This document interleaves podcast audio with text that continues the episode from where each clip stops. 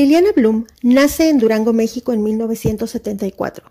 Estudió literatura comparada en la Universidad de Kansas y tiene una maestría en educación con especialidad en humanidades por el Tecnológico de Monterrey.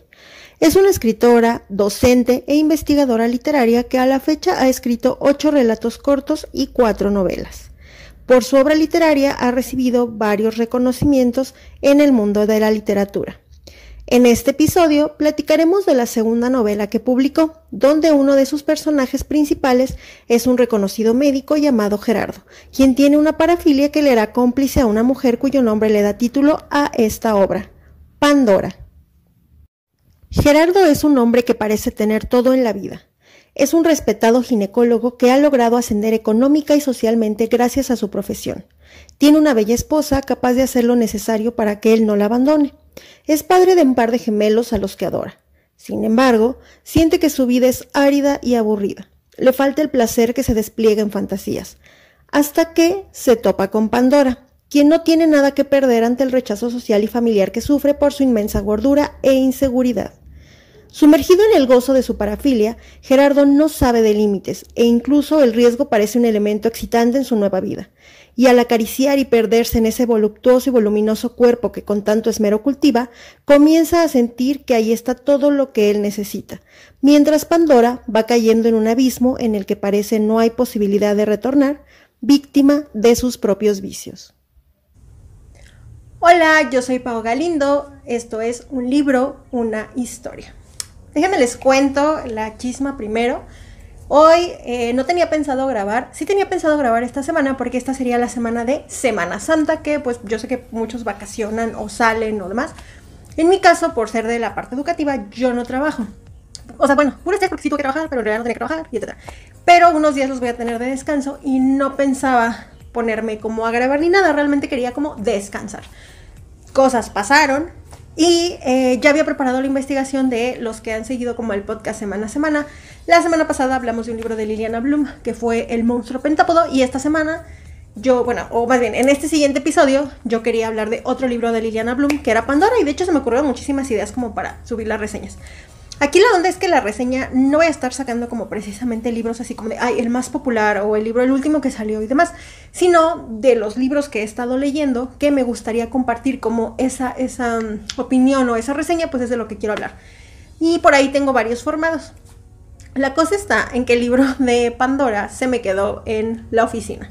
Entonces, eh, pues no, la, realmente no me acordaba, pero eh, ya tengo, ahorita no he regresado como al set donde está mi biblioteca, sino que aquí, que es la sala en la casa de mi tía, que es donde yo vivo, eh, pues da una luz bien padre en el día y no siempre los vecinos están con su escándalo. Entonces puedo grabar, por ejemplo, ahorita pasando...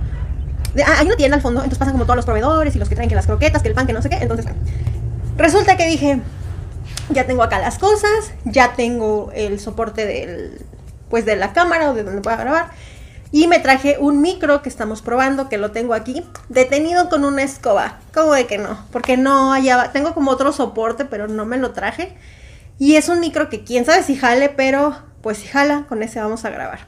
Entonces, ahorita voy a hacer la prueba y luego lo voy a pausar y luego voy a ver cómo sigue. Y otra cosa, em, yo pensaba ponerme a hacer cosas diferentes. Sin embargo, y quería ir como hacer un pago que me urge de un recibo, porque hashtag señora y todas estas cosas, pero Em, tengo en puerta una boda en unos días, porque ya ven que ahorita se están ya reactivando como los eventos y todo lo demás por post todo este tiempo de pandemia. Entonces, em, he estado haciendo como cosas relacionadas a esta boda, que es la boda de mi mejor amiga. Y eh, yo en este caso me voy a arreglar yo y este, el vestido pues lo está, me está ayudando a coserlo mi mami. Por ahí después si me stalkean en Instagram lo van a poder ver. Es un vestido que me está gustando mucho porque es algo que yo quería específicamente. O sea, no que lo fui a comprar y que era como de, bueno, a ver si te queda y a ver si es el color. Es color rojo, que se me hace un color muy bonito, pero muy complicado. Entonces, em, yo platicando con mi mamá, le dije que, bueno, sí, está aquí con el chino, pero siguen escuchando el Me dice mi mamá como que, ¿qué? que cómo me iba a arreglar y que qué onda, porque pues tengo el cabello cortito, etcétera, etcétera, etcétera. Y yo le dije que no quería pagar porque sé que comidas o conocidas pues van a pagar para que las arreglen.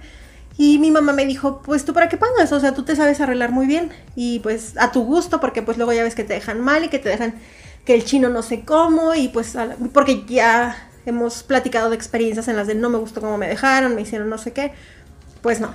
Y, y, me dijo, ¿por qué no lo haces tú? Y le dije, pues sí, ¿verdad? Y luego salió eso la semana pasada y le dije a mi mamá que iba a hacer pruebas, ahí vamos porque es la chisma, le digo, sí, pero no me gusta estar ese mero día así de, ay, pues a ver qué tengo aquí enfrente y qué me pongo. Entonces decidí que estos días que voy a estar aquí, independientemente de que salga o no, voy a hacer la prueba de arreglarme hasta ver, pues practicar a veces hasta con el delineado, cosas así. Hoy me arreglé, lo único que no traigo es como, pues, color en los labios, o sea, traigo así como que algo nada más como con brillito. Eh, no me puse pestañas postizas, no me hice así como el contour Kardashian, no me hice nada como esas cosas nada más como que traté de que a ver cómo me quedaban las sombras porque no manchen, la neta maquillarse me hace como un arte, o sea, que te queden como esos maquillajes y realmente si han visto TikToks o Reels o demás, maquillarte te puede transformar la cara completamente. Yo tengo mis trucos porque yo soy cachetona, me gustan mis cachetes y pues tengo mis trucos pues para acomodarme, ¿no? Y resalto pues la parte que más me gusta y tengo, o sea, hay parte de mi, cara que digo así de, mm, esto se ve cucho, pero pues aquí lo lo parchamos con maquillaje, etc. Entonces siempre hago, tengo mis truquitos, tengo mis truquitos. Este, si me ven sin maquillaje me veo completamente diferente. Bueno, no, pero este, me gusta mi cara sin maquillaje, de hecho me gusta nada más así como que hacerme cejitas, que es algo que me trauma mucho porque tengo el cabello muy clarito de las cejas y tengo poquitas, entonces sí me las tengo que marcar mucho, etcétera, etcétera. ¿Qué pasó? Que me arreglé en la mañana, me tardé una hora y media porque eran cosas de que, ay, como que este color no sé, bueno, a ver, voy a probar con cinta, o sea, de que estás probando y pues te tardas. Para las que son mujeres, me entenderán.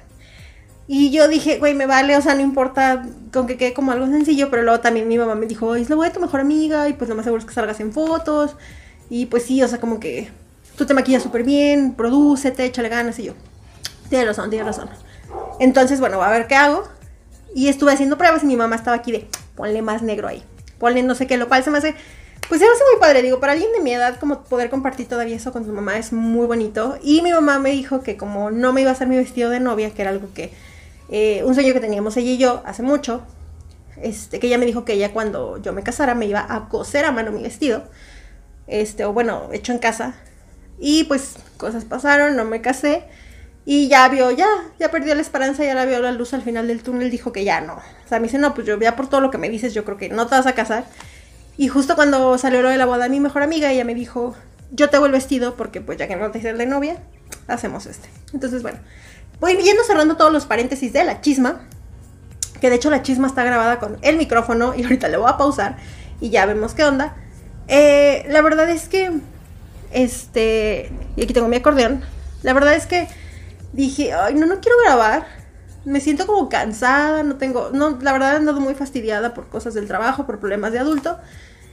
Pero ya tenía la investigación y hacer esto me relaja muchísimo. Y acabo de descubrir que editar videos me relaja un chingo más. Este, entonces, me, gustó que al momento de que yo estaba haciendo, ahora que he estado editando y demás, le he aprendido algunos truquitos. La verdad lo hago así con cero peso, o sea, con lo que tengo, con las apps del celular, con la app de, de la compu, etcétera. Entonces, con el programa de la compu, perdón, etcétera.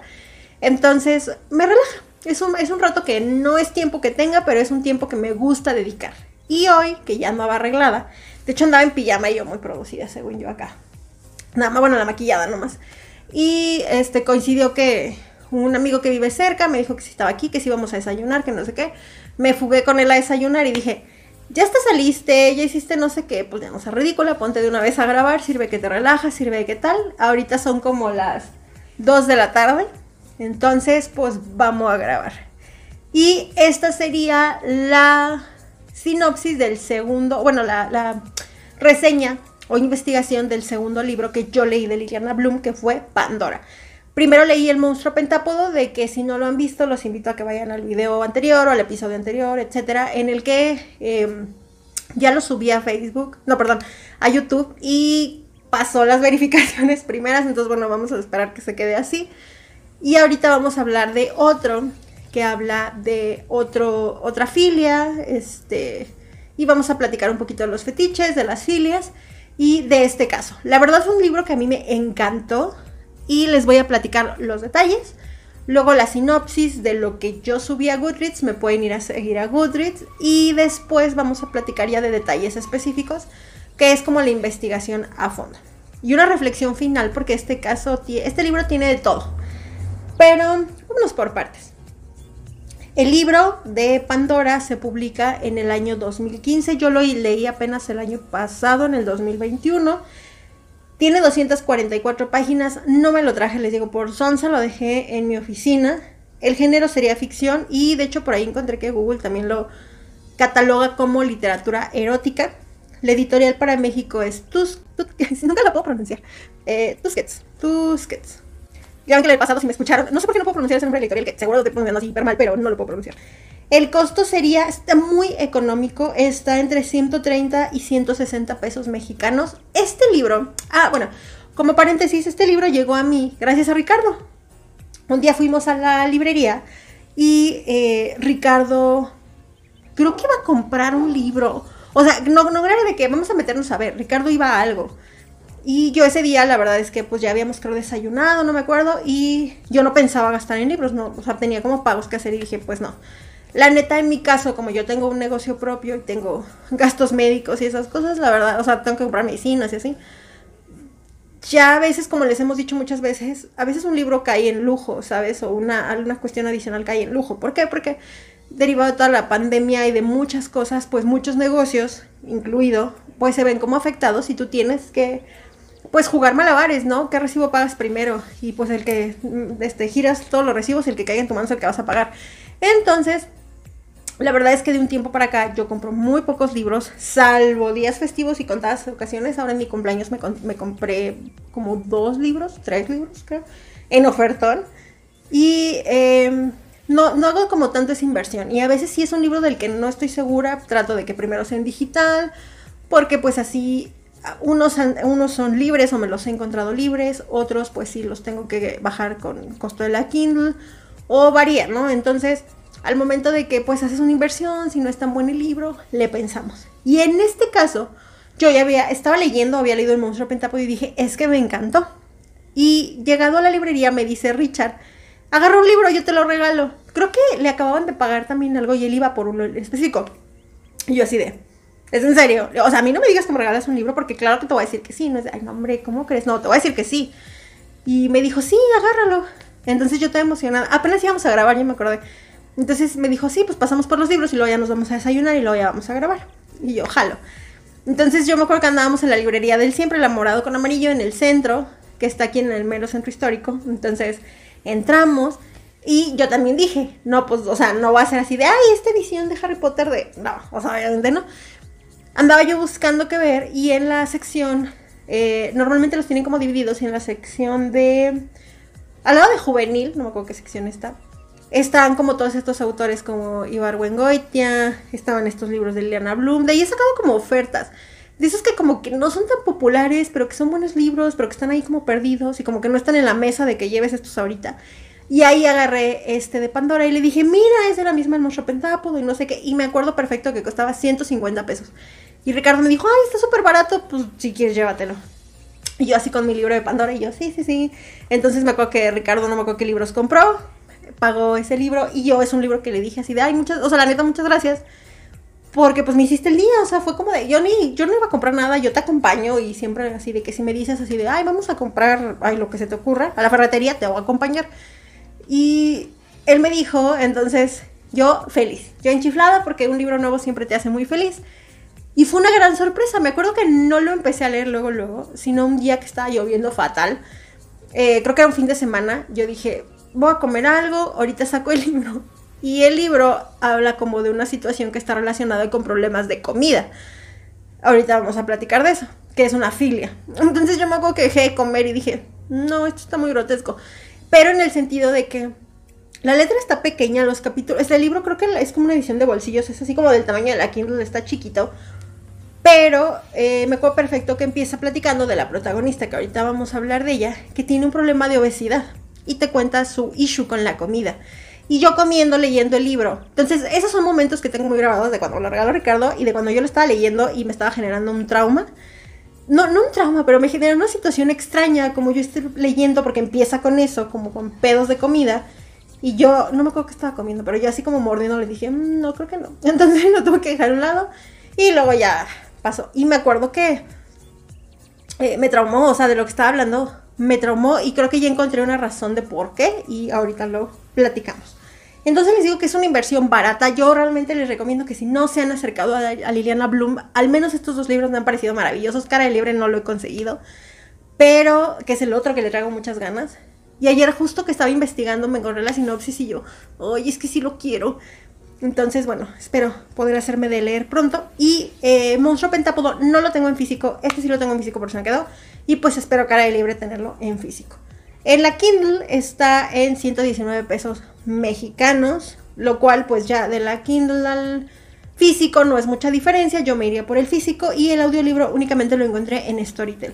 La calificación que tiene en Goodreads es 3.87. Yo le puse 4 me sorprende que, te, de hecho me acuerdo cuando, cuando lo califiqué, me sorprende que tenga esa calificación porque a mí se me hace un muy buen libro. Sin embargo, creo que el tema del que trata es... Mmm, no es delicado, no es sensible, es complicado. Y creo yo que por eso puede no gustarle a muchas personas. La mayoría tienen entre 3 y 4 estrellitas en Goodreads. Yo la verdad le puse 4. Y ese sí no fue como eh, Monstruo Pentápodo, que dije, güey, se merece un 5, pero como que, ¿cómo le vas a dar 5 o algo de esto? Acá fue un de, no manches muy bien. Para los que ya hemos platicado en otras ocasiones, Ricardo y yo se los platicamos hace mucho tiempo. En mi caso, ponerle eh, yo es muy complicado que le dé 5 a un libro. Si ustedes me siguen en Goodreads, los invito a que me sigan. Soy, aparezco como Pau Galindo. Eh, en Goodreads, de todos los libros que leo, si yo le puse 5 a un libro, yo, Paola, desde mí, lo que a mí me gusta, desde mi tipo de lectura, desde cómo eh, todo este análisis que yo hago de los libros, porque les he comentado que sí suele pasar que leo el libro, pero si el libro me gusta un poquito más, normalmente veo videos, veo entrevistas de la autora, veo reseñas y trato de empaparme por gusto, de tal manera que si el día de mañana tú me preguntas de ese libro, yo te voy a decir, ah, sí, fíjate que, y te puedo contar más datos que solamente lo que leí. A mí, a mí me gusta hacer eso. Normalmente si yo le pongo cinco es así como de Señor Librazo, por favor, este altar y toda esta onda y todo el mundo lo tiene que leer, que me parecen joyas, verdaderas joyas.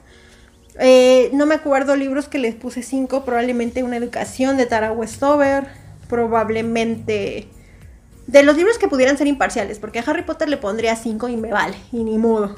Harry Potter es como, es ese libro, es esa saga a la que le tengo ese amor, que creo que todos los que son lectores tienen como ese libro. Cuatro sería, eres un excelente libro, eres un magnífico libro. No eres mi joya, no vas a estar en mi altar, no, no eh, arriesgaría mi vida por ti, pero estás en excelente y maravilloso libro. Tres es como, no, estás bien, me entretuviste. Dos es como un libro de que, de, me aburriste, no, no lo sé. Y uno sería, qué mal libro eres, por ponerles un ejemplo. Entonces un cuatro es un excelente libro. Eh, Monstruo Pentápodo es un 4, Pandora es un 4, no sé, La ladrona de libros es un 4, hay muchos libros de los que estoy acordándome. El cuento de la criada le puse 4, Emma y las niñas del narco les puse 4, pero dependiendo de cada libro, no me baso en todo lo que leí, sino, ok, para ti, con este libro que se escribió, con este género, bajo esta situación, con este contexto, con lo que ya investigué, con lo que vi de la autora, con lo que está pasando, me fijo en todos esos detalles y a partir de ahí. Entonces, para mí, siento que Liliana Bloom trae muy buen nivel y por me sorprendí cuando tenía 3.87. Eh, y por última nota, pues yo lo recomendaría para 18 años en adelante, igual que el otro libro, por el tema del que habla. Se me hace un tema delicado y le estuve dando muchas vueltas y siento que alguien que es muy joven, o sea, yo me imagino mis alumnos así, malentender el problema de una filia, malentender el tema de un fetiche, malentender eh, la dinámica sexual, siento yo que tiene repercusiones. Por lo tanto, si no se lee con un criterio, ni se va a disfrutar y probablemente salgas mal informado de lo que acabas de leer. Entonces yo lo recomendaría para alguien que ya es mayor de edad, que ya tiene criterio, que probablemente en este caso pues ya tiene a lo mejor una vida sexual, una pareja, por todos los temas de los que habla. Eh, vamos a platicar, les quiero platicar mi reseña, que como les digo está en Goodreads, en eh, Pau Galindo, así me encuentran a mí, y a partir de la reseña les quiero ir contando de qué se trata, quiénes son los personajes y todo lo demás que vayamos a encontrar. Mi reseña, esta igual la encuentran ahí. Creo que esta sí está completa, o sea, creo que sí es todo, lo bajé directamente de ahí. Si hubiera una manera de ajustar el amor, el deseo y el enamoramiento para que coincidieran en la misma persona, como quien sintoniza una estación de radio, la humanidad entera sería feliz. Esta fue una frase que saqué del libro, que me gustó muchísimo. Y conforme lees el libro, pues entiendes por qué, qué razón de ser tiene. Este libro, publicado en 2015, tiene 35 capítulos divididos en 244 páginas. Se llama Pandora porque ese es el nombre de la protagonista. En él se retratará una parafilia denominada en español federismo, que en términos simples consiste en engordar a la pareja para obtener placer sexual. Aquí tendremos tres narradores que nos guiarán durante la historia. Pandora, una mujer de 33 años soltera y con obesidad mórbida, quien nos describirá de forma cruda y cruel cómo se ha sentido toda su vida con ello. Gerardo, un ginecólogo joven, guapo y reconocido en su gremio. Abril, que vendría siendo la esposa de Gerardo y madre de los gemelos que tiene Gerardo, que está presionada por vivir a la altura del estatus de su marido. Y nada. La historia inicia una mañana en que fallece el padre de Pandora, quien era la única persona con empatía o amor por ella en esa casa, ya que su madre desdeñaba desprecio y comentarios mordaces hacia, su sobrepeso desde que ella era una niña. Y su hermana, una estereotípica niña delgada, solo sabía molestarla por la misma causa. Pasado eso, Pandora entra a trabajar como recepcionista en un hospital donde conoce al doctor Gerardo, quien en una cena de trabajo queda fascinado por ella. La ironía es que él tiene la parafilia ya mencionada y por lo tanto una fascinación por las mujeres gordas. Sin embargo, su esposa tiene un problema que podría pasar por anorexia, pues se sobreesfuerza en mantenerse esquelética y hermosa para su marido por el miedo de que la vaya a dejar si deja de ser delgada. Es así que inicia una historia que te atrapa desde el inicio guiada por el morbo que no se puede dejar de leer. El final sorprendentemente me gustó y sentí que necesitaba saber más y qué ya después. En todo momento tenía una sensación extraña por la narración, descripciones y rumbo de la historia, pues la autora logra meterte en el sentir y pensar de cada personaje. Esto fue, me dolió el brazo. Esto fue como pasó con El monstruo pentápodo. Creo que Liliana tiene una pluma maravillosa en la que estás clavado ahí y no puedes dejar de leer. O sea, yo de repente yo de verdad realmente cerraba el libro y yo sentía esa necesidad de seguir como por morbo leyendo para ver qué estaba pasando. Entonces, eso me parece, eh, cuando un, un libro logra hacerte eso, me parece increíble. Y aquí me pasó, pero a la vez estás leyendo cosas que son así como medias grotescas o no tan agradables, entonces como que es una ironía y es una contradicción que creo yo, o al menos lo he encontrado en estas dos lecturas de Liliana. Esa sería mi reseña eh, que yo subí cuando terminé el libro, que está basado un poquito en la sinopsis, que no tiene tantos spoilers, pero que nos da una idea general como para que se te antoje. Ahora vamos a desmenuzar. Les voy a platicar sin spoilers. La neta tampoco les quiero contar el final porque siento que vale la pena descubrirlo. Ves para dónde va la situación, pero creo que no lo adivinas y está te deja como mucho que pensar, está como raro. Entonces les voy a platicar detalles específicos que, como para desmenuzar un poquito del libro sin contarles el final y para que pues se les antoje un poquito más a partir de conocer un poco a cada uno de los personajes. Primero tenemos el aspecto de Pandora. ¿Cómo se siente? Ya, ya nos dijeron que Pandora es una chica que tiene treinta y tantos años y cuando inicia la lectura Pandora tiene un peso de más o menos ciento y cacho de kilos. 110 kilos, 115 kilos, una cosa por el estilo. Eh, más adelante por ahí lo traigo anotado, les voy a leer un fragmento que, que separe específicamente donde habla cómo es que ella se siente. Sin embargo, eh, cuando empiezas a leer así y tú vas viendo de cierta forma la psicología del sentir de Pandora, entiendes por qué después acabó en esta situación con Gerardo. Ella está una mañana con sus papás, y su hermana. Y su mamá es esa, iba a decir típica, pero no sé qué tan típica. Es ese tipo de señora, digamos que regular, normal, que si no le agrada ese aspecto de tu ah, de tu comportamiento o, de tu rutina, te lo va a hacer notar de una manera muy grosera. Ejemplo, Pandora baja y dice así como de, ay, qué rico, porque le están preparando algo de desayunar al papá. Y la mamá le da así como de, no, tú no puedes comer esto, ten avena o comida de conejos, no sé, algo le da así como super X.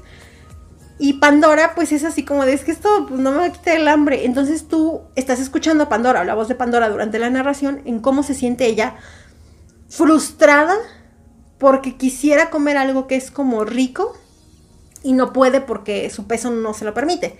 Y si se lo come, va a ser juzgada por su mamá. De que, ¿cómo te comes eso? Pues si estás viendo cuánto peso tienes. El papá la deja hacer, el papá no se mete y la mamá también como que eso le choca un poquito del papá y la hermana es así como de, ay mira mamá, si Pandora le hace fuchi a esto, ella dice, wow, qué rico, no, yo me comí una ensalada porque no sé qué, es como ese tipo de persona la hermana y es la hermana que era perfecta. Cuentan un detalle por ahí en alguna parte del libro, no me acuerdo en qué parte, de que cuando eran pequeñas la hermana era muy atlética y a la hermana le gustaba mucho, eh, le gustaba mucho hacer ejercicio, cosa que a Pandora no.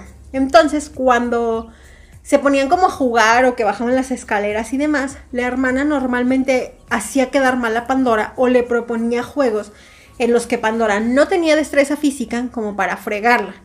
Y si Pandora se quejaba, la mamá le decía así de, pues claro, pues es que estás bien gorda, o sea, entonces, como todo ese bullying que le hace la mamá, es, te da mucho coraje y a la vez, pues Pandora se va viendo orillada como a esa situación en la que es, ella misma está mermando su autoestima y por ahí nos cuenta en algún punto ese perfil de la, de la protagonista. Pues ella por lo tanto como nunca ha sido ni la más bonita, ni la más agradable y pues para la sociedad no es tan deseable, aunque a lo mejor sea profesionista, buena persona, lo que sea, eh, porque por su aspecto físico, pues tampoco es como que tenga mucho pegue, entonces Pandora está resignada a ser soltera y a no tener una vida en pareja y a no tener familia, porque pues digamos que su condición o su obesidad pues no le favorecen en ese aspecto. Entonces vemos todos estos detalles de Pandora. La verdad es triste estarla escuchando porque yo les conté uno, pero a mí me daba mucho coraje cómo la trataba la mamá y a la par el papá era como el de que hay, o sea, de no, le hagas caso a tu mamá, pero en un sentido como muy, muy acogedor, ¿no? El papá no trataba de dañar la autoestima de Pandora y como les cuenta la sinopsis y como les conté en mi reseña, pues el papá se muere. Un día en la mañana Pandora baja, me parece que a desayunar y se entera que su papá murió, lo cual para ella le da así como un shock porque era el único soporte emocional que ella tenía en esa casa y pues ya no estaba, ¿no? Se iba a quedar así como cual cenicienta con su mamá y con su hermana que pues eran horribles, entonces pues para ella es así como de que muy decepcionante esta situación. Muy triste, muy, no sé, tú, tú puedes a través de unas pocas líneas sentir ese dolor de ella porque pierde ese soporte en casa. Ahora, eh, nos cuenta también la, reseña que un día Pandora decide entrar a trabajar a un como secretaria, estoy, estoy haciendo memoria porque aunque lo leí hace poco, pues estoy tratando de no darles spoilers, pero sí darles los detalles correctos. Pandora decide entrar a trabajar como asistente o secretaria a una torre médica o algo por el estilo, como un hospital, no sé, en la que pues obviamente también es como hecha menos por su peso. Ahorita les cuento ese párrafo que separé y como que la ven así como de ay, porque por su condición, por cómo es. No quiere decir que Pandora sea fea, sin embargo, pues tiene esta situación. Allí conoce a las como otras asistentes o secretarias de los otros doctores, que ni la fuman ni la pelan, y conoce al doctor Gerardo. Este doctor nos enteramos que es un ginecólogo extremadamente exitoso, que es guapo, que todas las secretarias babean por él, porque, o las enfermeras o así, porque se ve, se nota. Y está casado con una mujer que se llama Abril, con quien tiene dos hijos abril, por ahí se ven momentos en los que va con, va con él o va por él al consultorio o que vamos a comer y tal, marcando su territorio porque mensa no es, pero nosotros a la par de esos momentos en los que narra Pandora, vemos momentos donde eh, estamos viendo partes como que vistas desde la perspectiva de Gerardo y partes vistas desde la perspectiva de Abril. Y aquí cabe mencionar que en esas partes, y como lo mencioné, ella es una mujer que intentando no perder a su marido porque ya tuvo un embarazo de unos gemelos, empieza a hacer un chorro de dietas, hace ejercicio, deja de comer.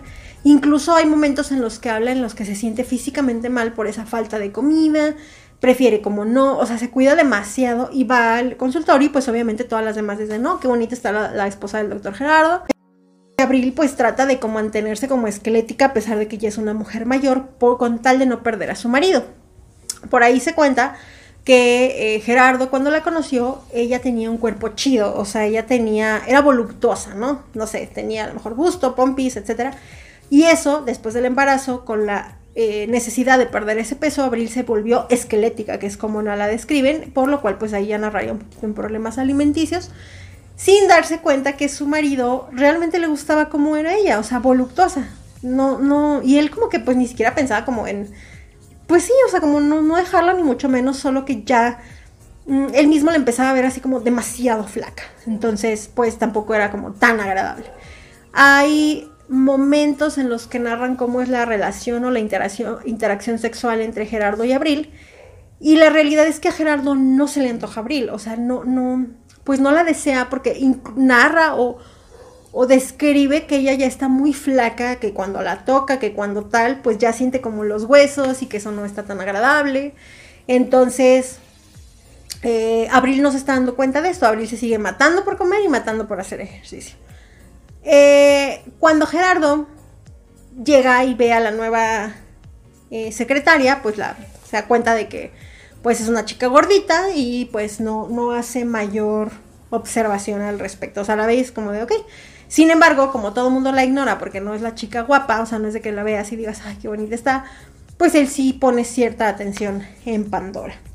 Resulta que hay una cena familiar, una cena familiar, una cena laboral de, creo que es de Navidad. Y Pandora asiste y lo sientan como por departamentos. Por lo tanto, está sentada Pandora en la misma mesa que el doctor Gerardo y Abril.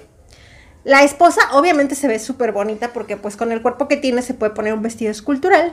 Y la cosa es que Gerardo se da cuenta y es como de, ah, yo ya he visto, ya he visto esta chica y wow, o sea, de que la ve. Y como Pandora se la vive a dieta en casa de su mamá, llega ahí y ve que les ponen que el panecito con mantequilla, el típico que te ponen en las fiestas, y sopa y no sé qué, y ella, privada de comida en su casa, llega ahí y come. O sea, ella dice, mmm, échenme la charola de pan y empieza como a comer. Y a Gerardo le fascina, o ese es el primer momento en el que vemos que él se deslumbra por Pandora porque le fascina que a pesar de su peso, por así decirlo, no se limita. Entonces ella sigue comiendo y disfrutando de la comida y demás. En algún momento Abril voltea y la ve y ella piensa que su marido lo está analizando así como de que, ay, pobre mujer, ¿verdad? Sí, es que está súper obesa. Sin darse cuenta que Gerardo realmente fue como de que tuvo ese pequeño flechazo con Pandora por esta situación. Vamos a descubrir aquí que Gerardo tiene una filia, que ahorita la vamos a ver a detalle, que es el federismo, de que viene de, de, de feed, de comer, de, bueno, de alimentar y él realmente no solo es que le gustara su mujer por ser voluptuosa en su momento, sino que él, su filia consistía en que le atraía realmente eh, la, obesidad mórbida y esta cuestión, y eso lo vamos a ver a lo largo del libro. Eh, ahorita se los explico para que me vayan entendiendo. Pero digamos que él no se da cuenta de esta situación hasta que tiene eso enfrente o no, no cae en cuenta hasta que tiene como, así, como acceso a eso, se puede decir. Y nosotros vemos esos momentos mientras estamos en la lectura. Pasa la cena de Navidad, Abril se queda así como de que, mm". pero pues como esposa a lo mejor te sientes tranquila de que dices, ah, pues si esa es la secretaria de mi marido, está bien fea. No pasa nada, o no es de mi tipo, o yo que, así como que, la, de hecho, ah, ya me acordé. En la cena de Navidad creo que Abril se siente mal y por esa razón se tienen que ir, porque Abril ni siquiera así de que, híjole, pues me como dos chícharos de aquí de la cena y Pandora echándose toda la canasta del pan. Entonces, pues se sienten mal, se tienen que ir, lo que sea. Eh, y este vato sí le dice a su mujer así como de, oye, cuídate, o sea, pero ya en un modo en el que pues ya como muchas parejas que ya tienen muchos años de casado, pues su vida sexual ya está más tranquila, ya no conviven tanto, ya es el trabajo y pues nosotros vemos esta interacción en ellos.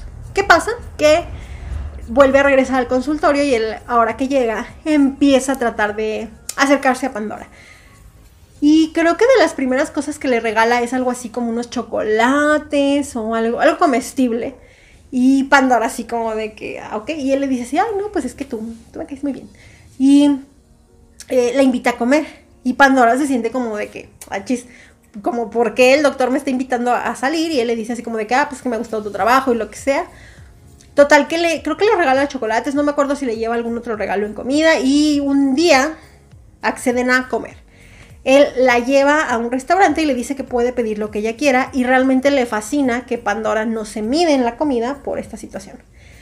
Cosa está que, y sin hacerles spoilers, él le propone un trato en el que le dice que se salga de trabajar o que se salga de su casa y que él pues eh, la va a poder alimentar y mantener y, que le confiesa que está enamorado de ella. Y una situación así, digo, no les quisiera dar muchos detalles para no arruinarle la experiencia del libro, pero básicamente eso es lo que pasa y a partir de ese momento eh, Pandora decide salirse de su casa, feliz porque va a dejar a su mamá, que es un dolor de cabeza, y se va con Gerardo a una casa y empiezan a tener, bueno, no, no se va con él, sino que se va para vida de seguirlo viendo a él, eh, o sea, porque pues tendría que ella salirse de su casa y demás, porque pues vive con su mamá y no es como, ay, déjame salgo ahorita y pues no, no se puede. Entonces em, ella hace las cosas necesarias para poder seguir eh, teniendo esta situación con él y él a partir de ese momento empieza a tener una doble vida con Pandora y su mujer casada. Esto es un, una barnizadita de un montón de circunstancias que pasan y un montón de detalles, porque yo les platiqué los chocolates que le llevó y el día que comió. Pero hay todo un proceso para que todo eso se vaya viendo. Y nosotros durante todo ese momento vemos todos los cuestionamientos de Pandora de por qué me habla, por qué a mí, por qué hace esto.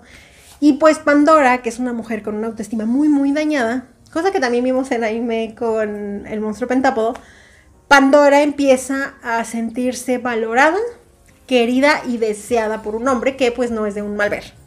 Entonces, pues obviamente cae entre los encantos de Gerardo y ella empieza a tener esta, no sé si llamarlo relación, pero esta situación con él. Eh, yo siento que Pandora empieza a tener esta vida también derivada o orillada quizás por todos los problemas de su condición física, pero sobre todo de su condición emocional si tú te sientes una mujer que eres poca cosa, si te sientes una persona eh, fea, si te sientes una persona tal y que no has tenido mucho apego y demás, llega una persona y te dice la mitad de las cosas que nunca has escuchado, claro que vas a caer, porque vas a decir, wow, es que esta persona es lo máximo y yo soy lo máximo para esa persona. Y eso no necesariamente quiere decir que vayan a desarrollar un vínculo sano, sino que en la proporción, creo yo, de la valoración que nosotros tengamos es en la proporción de las parejas que nosotros atraemos. Y esto, bueno, psicológicamente es un show y obviamente pues, no soy quien como para estar comentando, pero sí lo veo de esa manera. Si tú atraes siempre cierto tipo de personas, el patrón no son las personas. A veces creo que somos nosotros mismos, de que es que yo traigo puro patán, puro vividor violento. Bueno, pues a lo mejor tú que estás permitiendo que hace que ellos te vean de esa manera y por lo tanto X situación, ¿no?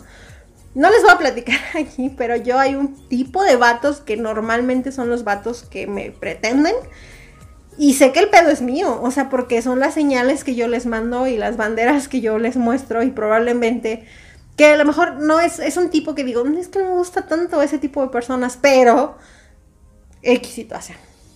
Entonces siento que ese es trabajo interno y hasta que uno cambia empiezas pues a darte cuenta de, lo que quieres, lo que mereces, y en muchos casos no es necesariamente que, pues aquí Pandora quizás sí necesitaba una pareja para sentirse completa y no quiere decir que fuera así, pero bueno, él llegó, le dijo las cosas necesarias en el momento en el que ella las quería escuchar y pues caos, ¿no? Eh, y vamos a platicar que aquí tengo anotado cómo es que llevan a cabo esta práctica. Para platicarles cómo lo hacen, les quiero platicar del fetiche, bueno, de la parafilia o del fetiche que tienen ellos. Al momento de estar leyendo este libro, yo me puse a pensar, como les digo, normalmente checo el tema, veo de qué se trata, etc. Y yo lo que pensaba, dado que ya había leído El monstruo pentápodo, era si esto era una filia o era un fetiche, y se me confundieron como en la cabeza los términos, y yo dije, pero es que pero es algo que te excita, pero entonces, ¿cómo le haces con esto? Y pues me metí a internet, obviamente, y quería entender la diferencia exacta entre un fetiche y una parafilia. Ustedes a lo mejor ya lo saben y son expertos de la lengua, para todos los que no, pues les voy platicando. El, ¿Cuál sería la diferencia entre uno y otro? Resulta que la Real Academia, y lo voy a leer para que no, para no regarla, la Real Academia de la Lengua dice que el fetichismo es una desviación que consiste en una fijación de una parte del cuerpo humano o de alguna prenda o de alguna cosa relacionada con él como objeto de la excitación y del deseo. Aquí sería que una persona para conseguir el placer máximo necesita de ciertos recursos que por la vía tradicional quizás no lo consiga. Y luego dices, bueno, pues es que se parece mucho a una filia. Resulta que eh, sería una práctica sexual inofensiva porque y no podría catalogarse con una desviación como tal, siempre y cuando no afecte a terceras personas o la vida de uno mismo, cosa que sí ocurre cuando hablamos de las parafilias. Entonces ya yo estaba buscando cuáles eran las fetiches más comunes y resulta que es, por ejemplo, pues usar juguetes, o cuando las personas tienen una atracción a una parte del cuerpo específico de una persona, por ejemplo, los pies, cuando las personas eh, lo que les gusta es el uso de uniformes, de disfraces, de ropa en específico, o por ejemplo, cuando la relación es que sea como un trío, una relación grupal, etc. Que de cierta manera sí lo vemos, pues digamos que son coadyuvantes cuando las personas están por realizar una práctica de este tipo, mientras sea consensuada por ambas partes, todo está perfecto. Cuando raya ya en una filia, entonces ya lo habíamos platicado con el monstruo pentápodo, decíamos que una parafilia son el comportamiento sexual donde el placer eh, se consigue más allá de las relaciones sexuales convencionales y hablábamos por ejemplo de lo que era el exhibicionismo, eh, del caso del monstruo pentápodo que era la pedofilia, del boyerismo, entre muchas otras. Entonces, aquí lo que pasaría es que las personas que presentan algún tipo de fetiche normalmente no cumple con los criterios clínicos de un trastorno como tal para que se pueda catalogar como que tienen una filia, ya que aquí que una persona tenga estos criterios clínicos eh, requeriría que el comportamiento, la fantasía o el impulso de la persona sea intenso de tal manera que le provoquen un malestar clínicamente significativo o un deterioro funcional. Si no lo haces de tal manera, te sientes agobiado, tienes esa necesidad, necesitas cometer el acto para que sentirte completo, sentirte pleno o tener una vida sexual plena, etc. Entonces, eh, aquí también podemos ver que un fetiche puede, en este caso, reemplazar el tener una relación con una pareja o bien adaptarse y practicarlo con una pareja y que se consienta.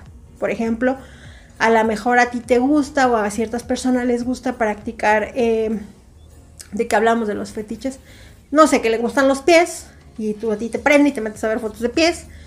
O otra cosa es como de a ti te gustan las relaciones grupales y tú vas a hacer un trío, le dices a tu pareja, lo consienten y lo realizan y está bien y no están dañando a nadie. Y cae como en lo convencional, o sea, no necesariamente por tener ese fetiche, pues tienes como una, una filia.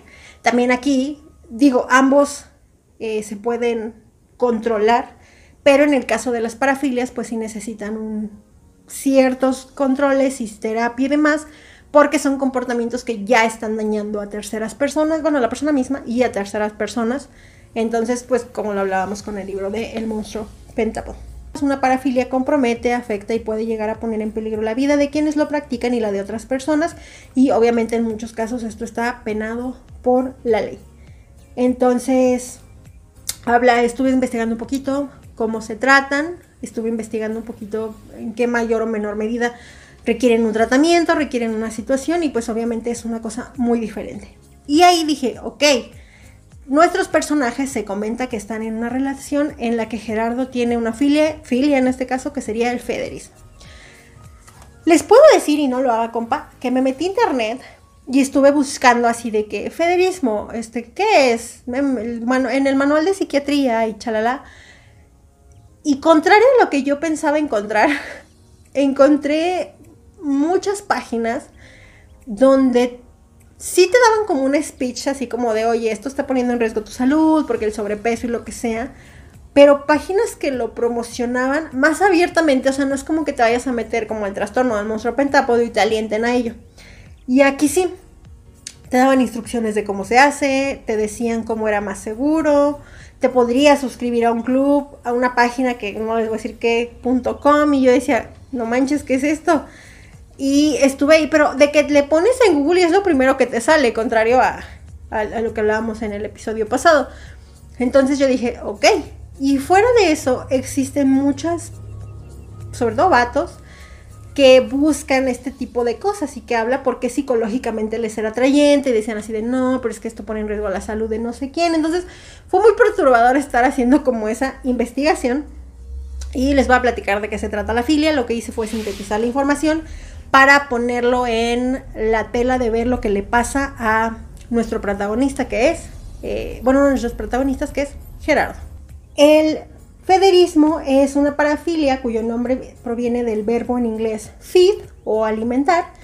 Aquí las partes de los genitales pasarían a un segundo plano y lo que importaría o lo que resaltaría es alimentar, comer y engordar. Y se genera una relación de sumisión entre habitualmente un hombre que alimenta a una mujer que es alimentada. Existen principalmente dos roles. Uno es el feeder, que sería la persona que va a proveer el alimento y que tendría un control sobre la persona que es, va a ser la alimentada o feeding. Y aquí lo que más se erotiza es el peso de la pareja. Eh, ¿Qué generaría ese vínculo o ese placer? sería dar de comer. O sea, que el feeder le dé de comer a, la, a su sumisa o a la fidi. Y eh, normalmente hasta que... ¿Cuál es el... No sé, los parámetros de, de esta filia? Normalmente hasta que la persona alimentada ya no pueda ni moverse ni valerse por sí misma y tenga que estar postrada en una cama las 24 horas del día. Es decir, se han llegado casos en los que la mujer, normalmente es mujer, supera los 300 o 400 kilos. Eh, aquí como una nota, yo les comentaba que Pandora cuando empieza el libro empieza con ciento y algo de kilos y Pandora llega a duplicar su peso arriba de los 200 kilos después de un largo proceso y muchos capítulos. Y es muy perturbador y muy grotesco ver esos detalles que no son tan gráficos, pero ya les dije, la imaginación, de cómo lo realizan ellos esta práctica. Y no, o sea, no, no, no, ni siquiera. Obviamente esto pues es de personas que tienen como esta situación como, eh, como esa necesidad o, esta atracción o lo que sea metido en la cabeza. A mí no se me hace ni bonito, ni placentero, ni agradable. Por ejemplo, les voy a poner un ejemplo random. Eh, sin que sea un spoiler, un día él llega. Digamos que empiezan a establecer un horario y momentos y tiempos en los que pueden verse, salir y demás, porque al final Pandora es el cuerno. Y pues obviamente esta, esta línea no nada más es la parte de las filias, sino que vamos a ver la relación de adulterio que se genera en este triángulo con estas personas. Lo cual eh, los dos temas lo vuelven completamente fascinante. En esos momentos Gerardo ve la manera en la que puede estar con ella y cuando está con ella le lleva comida. Un día llega, me parece que con tacos, pero de que les estoy hablando de que Charola de 25 tacos para Pandora y él así como de estos dos son para mí, estos 25 son para ti y Pandora así como de no, ¿cómo crees? A las primeras veces, ¿no? Y él sí, sí, sí, tú cómete los 25 tacos. Y él realmente verla comer y como así como de qué rico y cómo da la mordida y cómo a lo mejor en dos mordidas se come un taco y cómo se atasca los 25 tacos para él es extremadamente excitante. A partir de ahí empieza a aumentar, digamos que, ¿cómo les digo? Empieza a aumentar los requerimientos para que esto se vuelva cada vez, digamos que más placentero para él, no necesariamente para ella y ya no le es suficiente llevarle una charola, ya encontré las palabras, ya no le es suficiente llevarle una charola de 25 tacos. Empiezan a recurrir a medidas mucho más extremas para esta cuestión de alimentador alimentado y que eso lo encontré también en las páginas del federismo.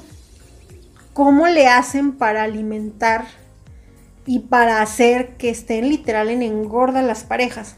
Es, no sé, no, no es tan agradable la verdad.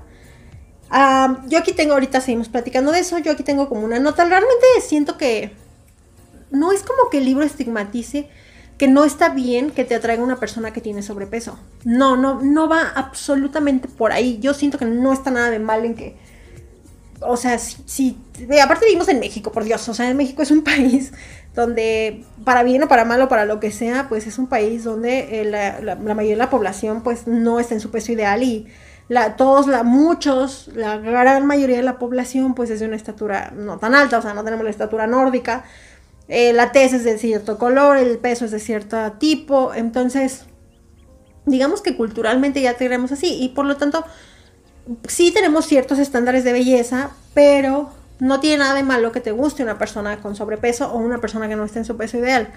Aquí la cuestión es que eh, en este juego, en este rol del federismo, se pone en juego la salud y ya se convierte en una práctica que si se hace de manera inconsciente va a tener consecuencias muy negativas para la salud de la persona que está siendo la alimentada. Eh, bueno, regresando a lo que encontré sobre los datos del federismo, es que en estos festines, digamos que esto no necesariamente que se ve en Pandora, sino que se ve, lo encontré como en la información de la página, sí lo retratan en el libro, pero de una manera en que no te sea tan chocante normalmente como te da placer ver que tu pareja come, ya los, tú ya no le estás haciendo caso como a la parte sexual, sino que lo que te excita es, ay, pues voy a agarrar la panza de mi pareja mientras come y demás. Y eso pues se ve como ahí en, la descripción, digamos que, de esta situación. Porque pues al momento que come, yo creo que a todos nos pasa que andas como con el, el y te acabas de comer y dices, mmm, el botonazo porque ya me, ya llené pues eso que pasa, me imagino yo, entre más sigues comiendo, pues el estómago obviamente se inflama, te sientes así, pues sí, como cuando acabas de comer y dices, mm, me siento súper inflamado. Entonces, eh, eso es como que de cierta manera la, tocación, el tocamiento, más bien que, pues excitaría a la persona. Eh, y pues acá lo retratan de, alguna manera. Y aquí pues el, el federismo cuando empieza a avanzar, ya cambia la alimentación por tradicional por alimentación que normalmente sea muy rica en calorías, normalmente líquida y a partir del uso de embudos. ¿Para qué? Pues para que la comida ya entre. O sea, ya ni siquiera estás disfrutando el comer. Ya solo es el te alimento para que subas de peso. Y pues esto obviamente trae riesgos para la salud. Aparte de que se puedan ahogar por muchas otras razones. Normalmente el prototipo de parejas que practican esta práctica, valga la redundancia, es que suele ser un hombre muy delgado que experimenta placer al ver cómo su pareja pues va subiendo de peso. Ahora vamos a platicar un poquito de las notas curiosas. Aquí lo que les puedo contar es que eh, si vemos esto en el libro de con Pandora, cómo va ocurriendo esta situación. Sí mantienen una relación de cuernos, sí mantienen una relación sexual. Sin embargo, sí se ve que pasa otro término porque lo que está buscando es literal como animal de feria que suba de peso. Y esto empieza a tener, a traerle consecuencias a Pandora para su movilidad, para su salud. Se empieza a reflejar y, no, y como Pandora, em, sin darles spoiler, tiene como que nada más vive y existe para él, esto le empieza también a mermar mayormente su autoestima porque se siente, eh, pues sí, o sea, ok, sí me quieres y sí estás conmigo y me dices que qué bonita y que qué padre, pero y luego, o sea, tú tienes una esposa y esto como que ya el hecho de que me estés dando de comer así como que ya no me gusta tanto. Entonces todo este braille mental de ella lo empezamos a ver y pues trae evidentemente consecuencias que no vamos a imaginar. Como todo hombre cuernudo, como toda mujer cuernuda, se las ingenia Gerardo para mantener esta doble vida, por cosa que Abril empieza a sospechar y también hay una situación ahí con eso. Y obviamente tú ves todos los trucos que hace para decir, mire, vamos a hacer así, no me puedes marcar a tal hora, pero si me marcas no sé qué, pero si pasa esto y ves esto, tú no me conoces, pero si todo. Entonces, vemos esa afectación por un lado de Pandora, porque pues es la, o sea, sí la quieren, pero es la otra. Y vemos la onda de cómo se va sintiendo en salud, entonces el hecho de que ella luego ya no se puede mover de cierta, igual manera más bien, mm, le, empieza a afectar emocionalmente, entonces ella intenta hablar con él, no funciona, y bueno, por ahí hay toda una situación, el final es muy crudo, pero no, no se los podría describir, no se los voy a decir, no les voy a dar spoilers, pero al final me gustó. Todas las acciones tienen consecuencias, y creo yo que en este libro, pequeñas acciones que tuvieron cada uno de los personajes, sí tienen una conclusión, pero tú quieres seguir sabiendo qué pasó. Es de, no, me pueden dejar con esto. ¿Cómo siguió esta situación? Tres años después, ¿dónde están todos? Así. Eso es lo que yo quería saber. Datos curiosos, porque yo me... Este, esta relación... El vecino está haciendo mucho ruido. Esta relación, yo creo que la mantienen en cosa de menos de un año menos de un año en el que Pandora duplica su peso. Y luego, bueno, ahí te cuenta más o menos cuál es el periodo y cuánto tiempo tiene, pero tú, o sea, ganar esa cantidad de peso está impresionante. Obviamente no te cuenta todos los momentos, pero sí te da a entender cuáles son las, las, las citas en las que ellos tienen este tipo de, sí, relación sexual, pero luego se va volviendo a solo alimentación, lo que ya les conté. Eh, yo me puse a pensar que a veces las mujeres, todos, yo creo, pero a veces las mujeres nos traumamos cuando Normalmente en un fin de semana que te destrampas y dices, ay, hoy salí con mis amigos y me fui a las hamburguesas y el lunes ya te sientes así como con la super culpa y súper inflamada. Y yo aprendí con mi doctora, hasta ahora busqué el dato técnico, pero yo aprendí con mi doctora que un fin de semana de excesos no te va a volver así de que 80 kilos y vas a salir rodando de tu casa. No. Realmente para subir me decía, es que para subir un kilo necesitas haberte comido todo el restaurante, o sea, no, no va por ahí. Porque un tiempo, esto lo hago como un paréntesis, yo estuve como, no en régimen, pero sí en una situación controlada, creo que ya les he contado. Y eso también me movió mucho cuando estaba leyendo a Pandora y sus problemas de peso. Porque siento que es muy peligroso cuando tú te encuentras en una situación en la que tu peso no es el ideal, la sociedad te dice que no es el ideal y deja, más allá de lo médico y de lo que te puede pasar, es probable que tú te lo propongas y digas, ah, voy a bajar de peso y lo hago. Pero cuando la situación ya es clínica, cuando ya tienes un problema que va más allá de si dejas de comer y solo comes lechuga, eh, siento que todos esos factores son los que hacen que haya problemas de salud y luego las chavas se vuelvan anoréxicas y se vuelvan bulímicas y empiezan a meterse. Ahorita que en el TikTok yo sigo a Mr. Doctor Oficial, y ha sacado todos esos remedios que es que la fibra, la semifibra o la fibra de no sé quién y que el piñalín y que un chorro de cosas porque tú quieres bajar de peso, pero de una manera mal informada. De una manera en que te lo recomendó la amiga de la amiga de la vecina de la señora que vende las frutas en la tienda. Y tú le crees porque a ella le funcionó con su metabolismo y haces una cantidad de cosas increíbles. Regresando al punto de los que les comentaba. Yo me acuerdo que cuando yo estaba en régimen, no en régimen, pero hubo un tiempo en el que me enfermé y me quitaron un chorro de cosas. Yo bajé de peso, bajé muchísimos kilos, que ya les he contado. Eh, bajé más de 30 kilos de lo que pesaba en ese momento y ni siquiera me encuentro cerca de mi peso ideal, ni mucho menos, pero me siento cómoda con mi peso porque sé lo que me ha costado en salud y, en muchas cuestiones eh, sentirme como me siento ahorita, etc. Entonces, yo me acuerdo que yo llegaba con esta doctora eh, y en ese momento le decía, oiga, ahorita que ya estoy comiendo normal, que ya me deja comer lácteos, que ya me deja comer sal, que ya me deja comer azúcar, por todas estas cuestiones que ya se me niveló A, B, C, D, Y, Z, ya salí con mis amigos y pues la neta me fui de peda, hice esto. Y ella me decía, pues no, o sea, eso es trampa, no, no, no, pasa nada. Digo, obviamente no, no está tan chido, pero pues no te pasa nada, no es como algo extremadamente grave. Ella me decía que no me preocupara tanto, que la cantidad que yo tenía que consumir de calorías, que eran más de 7000, en un lapso de, pues en el día, como para yo subir un kilo de peso, etcétera. O sea, me explicaba que no era como tan complicado, porque pues también depende obviamente de cuántas veces vas al baño y todas estas situaciones. Ella me decía que no estuviera yo en todo momento estresada pensando en la comida, porque pues eso me iba a afectar de alguna manera, o sea, que era era peor para mi autoestima, era peor para mi sentir, que no me comiera las cosas con culpa. Obviamente que no me diera esos atracones todos los días, pero pues que si lo hacía un fin de semana no pasaba nada, etc. Entonces, eh, eso me recordó, les estaba diciendo por aquí, eso me recordó un poquito como lo de Pandora, en cómo se sentía. Y algo que les estaba contando que se borró, y estaba muy feliz contándoselas, es que hubo un estudio que realizó una empresa que se llama OnePoll para la compañía de control de peso Jenny Craig, en la que hicieron un estudio y se dieron cuenta que el dicho ese de que las parejas felices siempre tienden a engordar era cierto.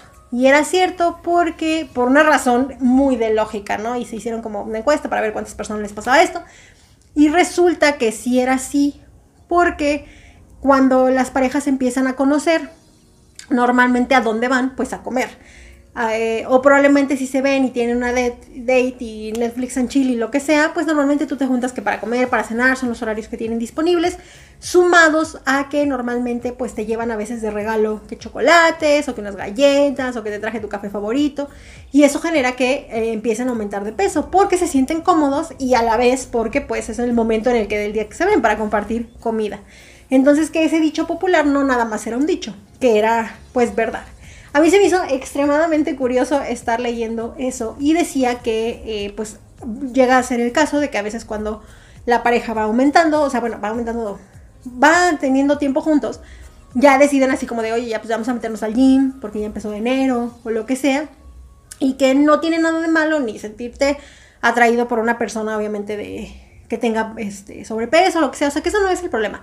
Sino el problema es que se dejen ir en esa situación y que pues ya se convierta en un tema de salud. Y obviamente que raye, porque esto lo encontré derivado de lo del federismo, de que no hay nivel de comparación. O sea, una cosa es tener una relación sana y comer felices juntos y otra muy diferente es pues ya rayar en estos límites, ¿no?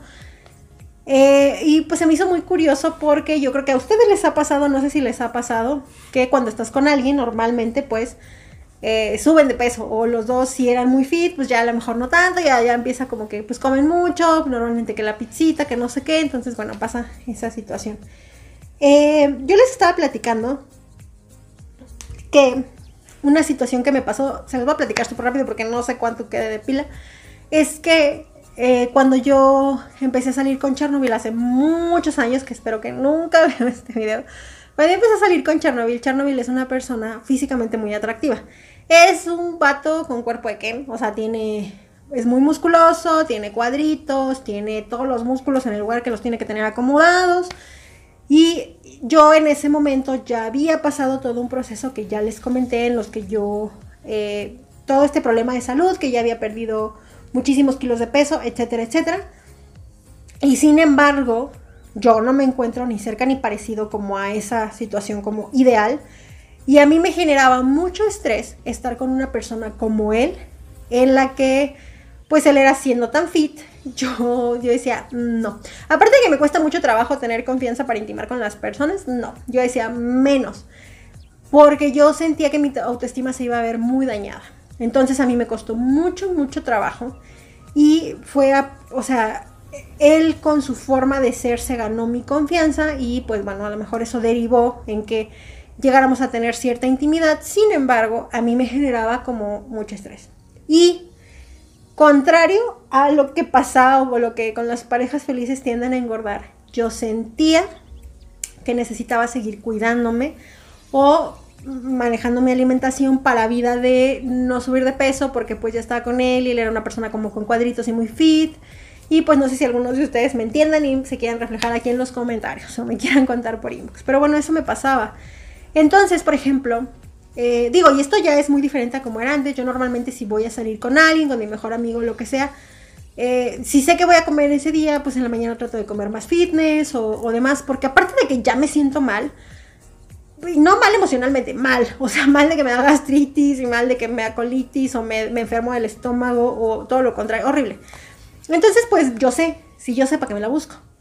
Entonces ya sí voy y sí sé que, por ejemplo, con mi mejor amigo siempre, o normalmente vamos al cine y tragamos palomitas y refresco, a menos de que sea, o sea, de que no vayamos a cenar, pero normalmente saliendo vamos a los tacos. Entonces, pues es un día en que yo sé que voy a comer un montón de mugreros y me siento así súper feliz tragando cosas, pero ya en la mañana no comí, el día siguiente probablemente le baje dos rayas. ¿Por qué? Para no sentirme mal. Con Chernobyl era igual. Sí, normalmente pues nos veíamos para cenar, o para, o sea, para alguna de las comidas del día. Entonces yo trataba de que, yo decía, si yo sé que lo voy a ver hoy, pues ya no como para poder comer con él. Y aún así él siempre me decía, mucha gente siempre me dice, ay, es que no comes, es que comes mal. No, no es que no comas, sino que hago esas cuestiones. O sea, trato de comer algo ligero en la mañana, ya no llego con chingo de hambre tratando de comer todo lo que viene en el menú, o sea, ya le voy como mediendo. No sé si a algunos de ustedes les pasa. Y sí me tocó que al principio, sí, de, del peso que yo tenía con él, sí subí de peso, pero luego como que lo bajé, pero el músculo no bajó, entonces se quedó como la pancita, cosas de niñas, me entenderían las niñas. Entonces, pues tú lo sabes a veces en la ropa, en la talla del bra o en estas cuestiones, que cuando yo me probaba, yo decía, no, ya estoy subiendo de peso. Y yo lo vi a él que a pesar de ser un vato súper fit, y yo sé que aparte pues él, las pedas y lo que sea, eh, ya, ya tenía como pancita, ya no tenía cuadrito sobre el cuadrito. Entonces yo decía, mm", pero yo no quería, o sea, como que perder así, dejarme ir en el peso porque pues sentía que, que, que no, o sea, que le iba a dejar de ser a lo mejor atractiva o demás y, me generó como ese pequeño trauma en yo estarme cuidando. Y no cuidando, digo, la verdad siempre comía con él y lo que sea, pero en el sentido de que pues en la semana, ¿no? Yo normalmente trato de comer bien en la semana y el fin de semana es cuando como mugreros y demás. Que siento que en otro momento de mi vida la historia hubiera sido muy diferente. Y hubiera, oh, pues vamos a cenar y a comer y todo lo que sea. Eso era lo que les quería contar. Regresando a las notas de Pandora, según la mitología griega, Pandora fue la primera mujer creada por Zeus con la específica finalidad de introducir desgracias en la vida de los hombres. Igual que lo que sería como Eva para la religión católica. Entonces está muy interesante que el nombre de la protagonista pues sea este, el nombre de, del libro y que a la vez sea el nombre como de esta diosa griega. Y bueno, aquí lo que vamos a ver, lo que lo vuelve tan interesante el libro es que es la historia de un personaje que es dominado completamente por su filia, que arrastra a las demás personas y que por lo tanto tú estás sumergido en la historia por el morbo. Tú la verdad en todo momento quieres saber qué es lo que está pasando y por qué... Y les digo, es esta onda de que el vato tiene esta situación, pero en todo momento estás el trauma de que hay una relación, hay un, hay un triángulo amoroso, y hay una situación eh, como de, pues sí, el cuerno y la amante, pero la comida, pero tal. Entonces todo eso tú en todo momento quieres seguir leyendo. Yo lo que se borró, que no se grabó, les estaba comentando que cuando llegas a la parte final, yo ya no podía dejar el libro. Yo les juro que empezó a avanzar y yo estaba así de, no manches, no, no, no, ¿qué acaba de pasar? Así como estás en el chisme y cuando se acabó, obviamente dije, no manches, necesito saber qué es lo que pasa con estos personajes. No me pueden dejar así la historia. Y me encantó. Eso fue lo que me atrapó completamente del libro. Aquí vemos cómo se retrata la realidad de una persona que tiene un trastorno alimenticio, que es la obesidad, junto con otro trastorno que sería la anorexia, junto con la filia de Gerardo, los tres en un triángulo maravilloso, este que quién es en esta situación, eso es lo que lo hace tan envolvente. Y por último, les quiero platicar que, como ya les dije, pues la condición de Pandora, de cómo se sentía ella ya resignada a tener una vida sin pareja, pero hay una parte en el libro en la que nos narra cómo se siente y es muy dolorosa. Les quiero leer esto, lo saqué como de al principio del libro y nos dice Pandora, me gusta comer, me fascina comer. He pasado muchas horas de mi existencia comiendo y dedicándole tiempo al tema de la comida. Mi ropa no podía darme el lujo de que la ropa en sí me gustara. El único criterio para comprarla era si mi cuerpo entraba en ella sin botar las costuras, los cierres y los botones. Pandora tenía que tener cuidado al sentarse y pasar de lado por las puertas por su cuerpo eufemísticamente llamado de proporciones generosas. Cuerpo que siempre había provocado desdén, bromas, burlas, rechazos. El peor, el de su madre, una mujer delgada, elegante, impecable, avergonzada de su hija menor, como si mi gordura fuera contagiosa. Entonces, aquí nosotros vemos eh, muchos momentos así de Pandora que, como les digo, si ustedes son personas que han tenido o conocen a alguien que ha tenido como alguna situación, en este caso como eh, este problema alimenticio que es la obesidad o la anorexia, alguna situación, fue lo que a mí me movió y les va a pasar un poquito que eh, si ya tuviste cierta situación, problema de lo que sea, y ves en alguien más o ves en la tele o ves algo por lo que tú ya atravesaste, aunque sea mínimamente, te vas a identificar, vas a sentir cómo se disparan como esas alarmas y cómo te trae ese tipo de recuerdos. Ojo, no quiere decir que no esté recomendado el libro, la verdad es que me encantó. Pero cuando yo lo empecé a leer y a hablar de cómo se sentía Pandora, yo no me sentía así ni mucho menos, pero es muy difícil eh, luchar con tu peso y luchar contra cómo te ves en el espejo en las mañanas y aceptarte y tener amor propio, la verdad es que es de las cosas que más trabajo cuestan. Hay personas que sí, que lo tienen y que fueron bendecidas por los dioses y que tienen así como que el cuerpazo y mil cosas. Ya vemos personas que no. Entonces, tener esa lucha con el espejo, lo digo por mí, me ha tocado verlo en mi mejor amiga y demás, es muy difícil, es muy doloroso. Y revivirlo con Pandora mueve como esas cosas. Pero ves la otra cara del espejo que es Abril, con sus problemas de anorexia y dices, morra, eres una morra flaca, ¿por qué no te crees suficiente? Entonces vemos que no va por ahí la cosa tampoco. Y esas son muchas reflexiones que te va dejando el libro. Igual vemos como Gerardo, que pareciera ser el hombre perfecto, pues tiene otras preferencias y su mujer está luchando por una cosa y resulta que Gerardo quiere otra. Entonces, eh, la historia ya se las conté, es la mini anécdota que les contaba de, Chernobyl y de las parejas felices tienden a engordar y toda esta situación del estrés y ponerme a pensar cuánto comía Pandora para engordar esa cantidad de peso. La reflexión, historia, comentario o lo que yo les quería como dejar eran dos. Número uno, hablando de los fetiches, era que eh, lo que les guste hacer y todo lo que quieran hacer solos o en pareja, mientras no dañe a otras personas, está perfecto. Mientras no los dañe a ustedes, está perfecto. Les ponía el ejemplo de que uno de los fetiches, no sé, utilizar juguetes o que los tríos o esta situación. Si tú y tu pareja están a gusto y complementa su relación, vas. Siento que estamos aquí para, en este mundo para divertirnos, para pasarla bien, obviamente con consentimiento, obviamente con cuidado y obviamente con, obviamente con todas las precauciones. Pero para eso es, o sea, es el no es, más bien no es el, es el conocer, es como el abrirte, es el experimentar mientras sea dentro de los límites y de lo sano posible. Y eso a mí me parece como no sé, siento que hasta que encuentras a la persona adecuada para pasar ese tipo de cosas, lo entiendes. A mí ya me pasó en algún momento, este, y lo entendí hasta ese momento que dije, mm, con quien te sientes cómodo, para. No estamos dañando a nadie, estamos en la intimidad de nuestro cuarto, todo está bien. Ahora, otra reflexión que dejó eh, para mí el libro fue como la frase que yo puse al inicio de mi reseña, que si escoger el amor fuera como escoger como en un menú y no sé qué, pues sí, a lo mejor el mundo sería más fácil, porque aquí vemos, normalmente nos cuentan la historia de que el amante resultó ser más bonita, más buena, más joven, y aquí resulta que no.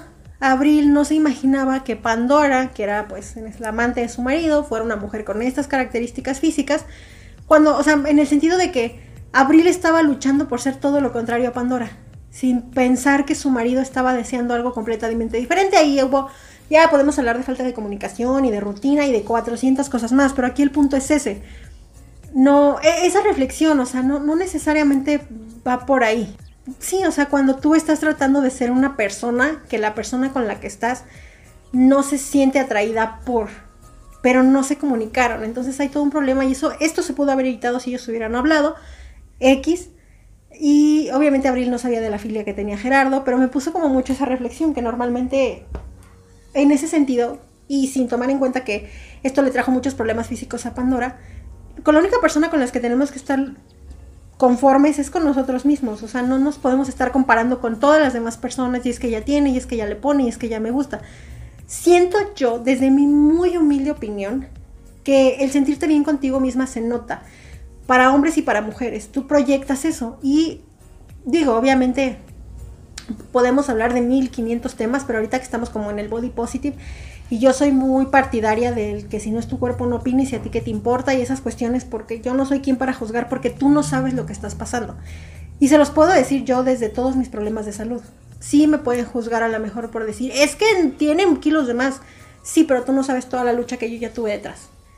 Y así como tú ves a las artistas de, híjole, es que fulana se le ve la panza. Tú no sabes lo que le está costando ya bajar de peso o subir o tener para un trabajo o trae problemas de esto. Entonces yo sí soy muy partidaria de que cada quien con sus cosas, pero siempre tratando de cuidarnos como en la medida de lo posible.